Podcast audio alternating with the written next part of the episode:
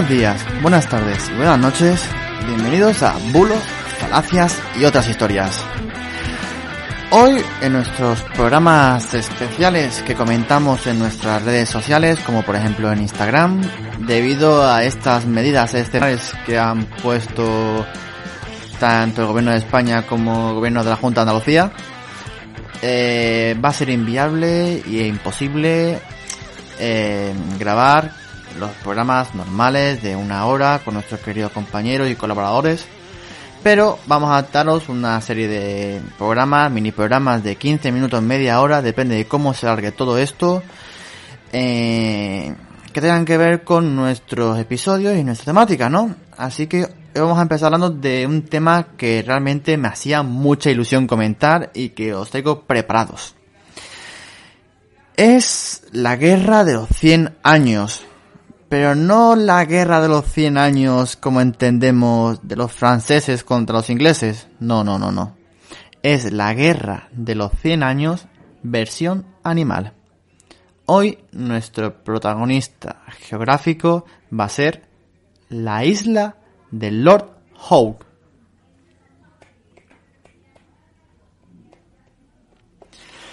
En el mar de Tasmania a unos 800 kilómetros de Sydney, ciudad principal de la más importante de Australia, se encuentra la isla de Lord Howe, una isla con playas y deportes acuáticos. Una isla donde se puede hacer turismo, aunque no está muy concurrido, que tiene su propio aeródromo y sobre todo viene muy bien para lo que acabamos de mencionar, deportes acuáticos y un turismo tanto de deporte como natural. Lord Howe, la isla, es uno de los pocos territorios que quedan emergidos de Cealandia. Pero me estaréis preguntando, ¿qué es Cealandia? Pues bien, Cealandia es el séptimo continente. Se considera el continente hundido de la, del Océano Pacífico, del que solo están emergidos cuatro trozos de tierra, cuatro islas, y Nueva Zelanda. Aquí me diréis, amigo, Nueva Zelanda, Cealandia, ahora entiendo un poco el origen etimológico de este país. Bien. La pelea entre geólogos y oceanógrafos, ah, oceanógrafos australianos y neozelandeses duró nada menos que seis años, desde 2011, ¿no? Que comenzó sus peleas hasta su reconocimiento, aunque bueno, se reconoció como continente hundido, pongámoslo entre comillas, en 2017. Aunque realmente este continente hundido tiene 80 millones de años. Pues bien, la isla estuvo deshabitada hasta 1778, cuando los marineros británicos desembarcaron en estas tierras. La isla tenía una gran cantidad de especies animales y vegetales, la cual va a destacar en este programa la kentia, con cada kilo. Es un vegetal palmera muy bonita y fácil de cuidar. si ponéis en Google Imágenes Kentia, la buscaréis. Os sonará mucho porque suele ser muy útil o se suele utilizar bastante en decoraciones de interior. Pues bien, esta palmera se llevó a las casas adineradas de Europa y América tanto para su compra como su venta. Los comerciantes comenzaron a separar las semillas y a cultivar la Kentia para que no se acabase. Iban y venían en barcos para desplantar las Kentias y llevarlas por todo el planeta. En 1918, uno de los barcos que llegaron a la isla trajo a un animal no deseado. Bueno, no era un animal, sino eran centenares de este animal.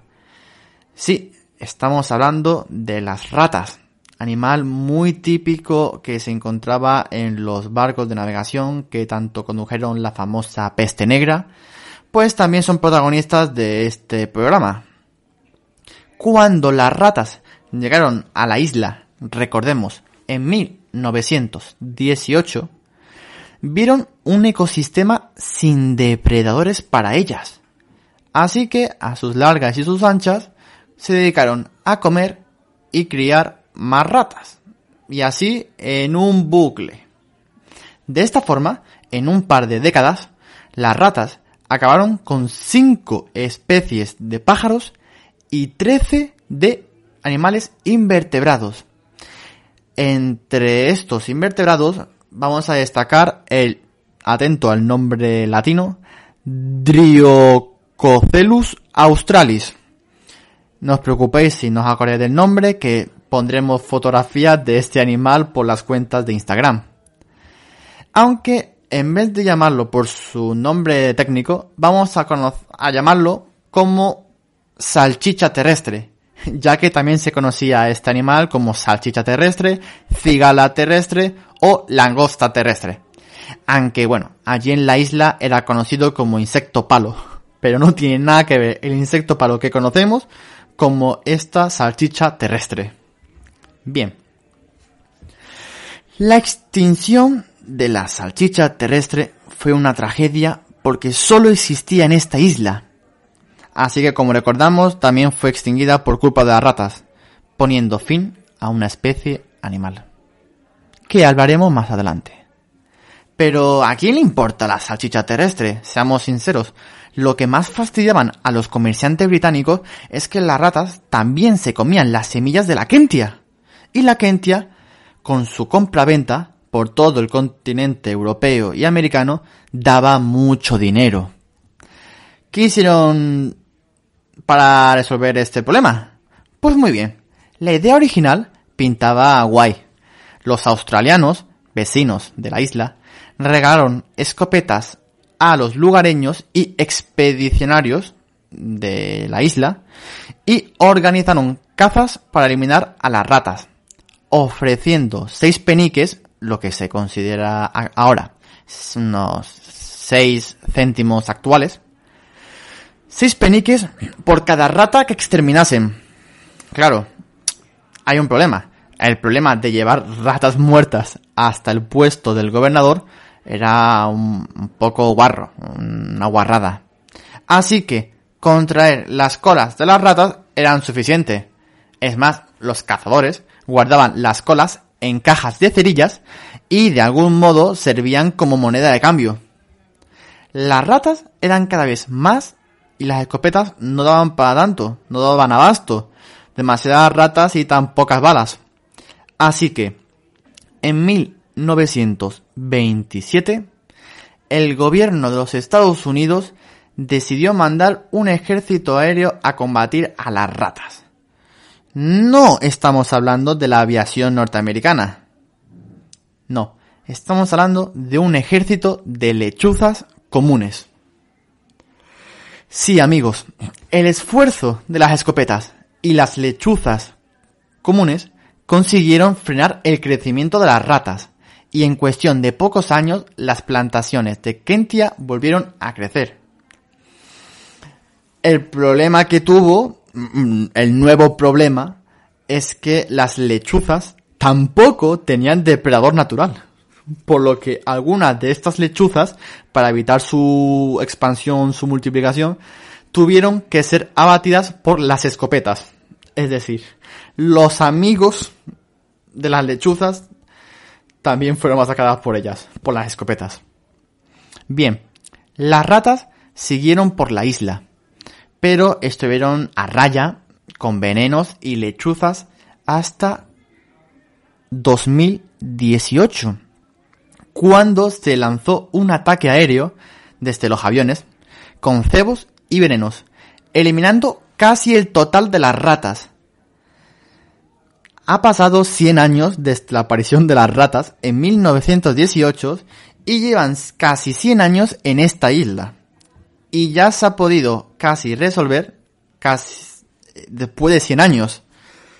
¿Podemos decir de que esta es la guerra de los 100 años animal? Lechuzas contra ratas, se puede considerar, lo cual es muy divertido pensarlo. Continuamos.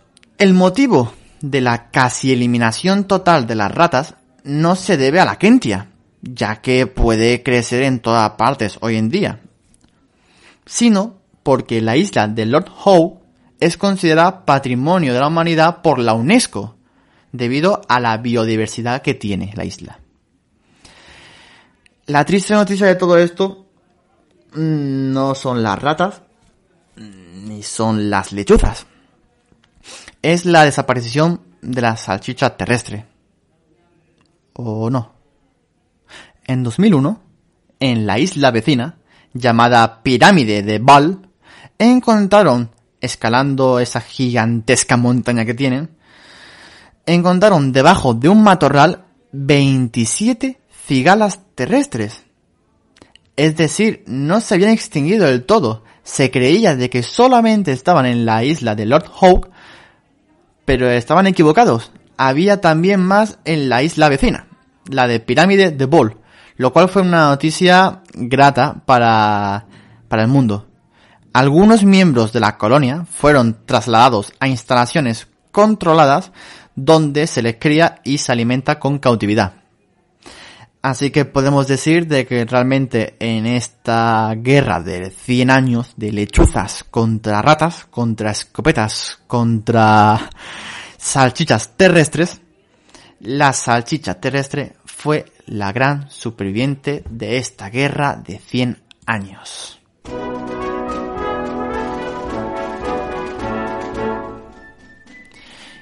Y nada amigos, espero que os haya gustado este programa tan corto.